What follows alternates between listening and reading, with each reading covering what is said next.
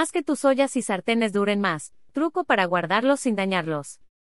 Las ollas y sartenes son básicos en la cocina. Sin ellos no podríamos preparar prácticamente ninguna comida caliente. Sin embargo, también son delicados y se maltratan fácilmente. Descubre cómo guardar las ollas y sartenes para que te duren más. Seamos honestos, los utensilios de cocina no son baratos.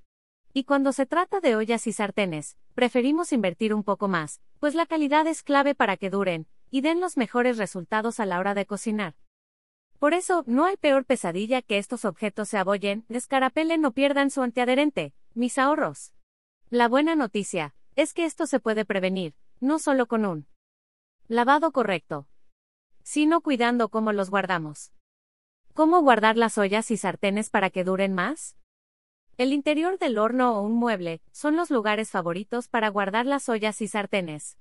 Ya que ocupan mucho espacio, solemos poner una sobre otra, lo cual ahorra espacio, pero provoca que se rayen.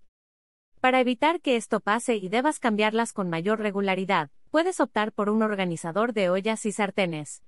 En línea puedes conseguir de diferentes tipos, algunos ajustables, ya sea horizontales o verticales, incluso, un escurridor puede servir. Pero si no quieres gastar en organizadores, existen algunos trucos que te pueden servir para ahorrar espacio, sin dañarlas. Guarda las tapas por separado, puedes meterlas en un cajón aparte o en una caja.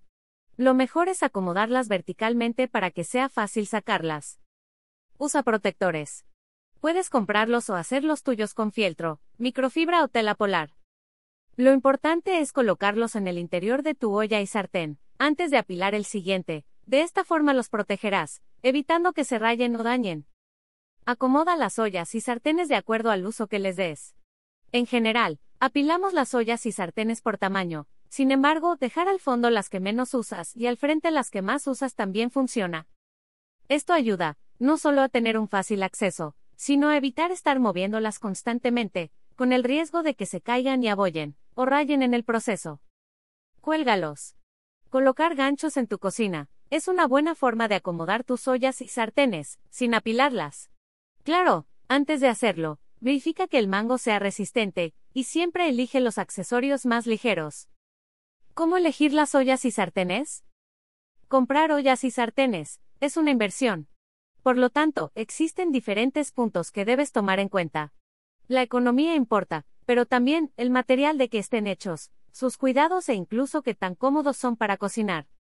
Revisar el material es uno de los puntos más importantes, pues este influye, no solo en los tiempos de cocción o que tu comida no se pegue, sino en tu salud.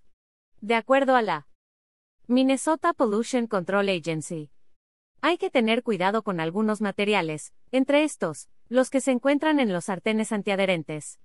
A pesar de ser prácticos, a estos sartenes y ollas, se les suele aplicar revestimientos de fluoropolímero como el politetrafluoroetileno, principal componente del teflón, el cual, al calentarse a altas temperaturas, puede descomponerse y liberar gases tóxicos, considerados peligrosos para humanos y mascotas.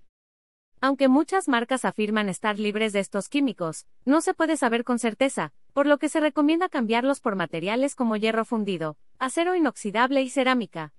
Asimismo, si decides optar por materiales antiadherentes, elige aquellos de buena calidad, cocina a fuego medio bajo, nunca alto ni en espacios encerrados, lava con un detergente suave y desecha aquellos que estén viejos o con el teflón pelado.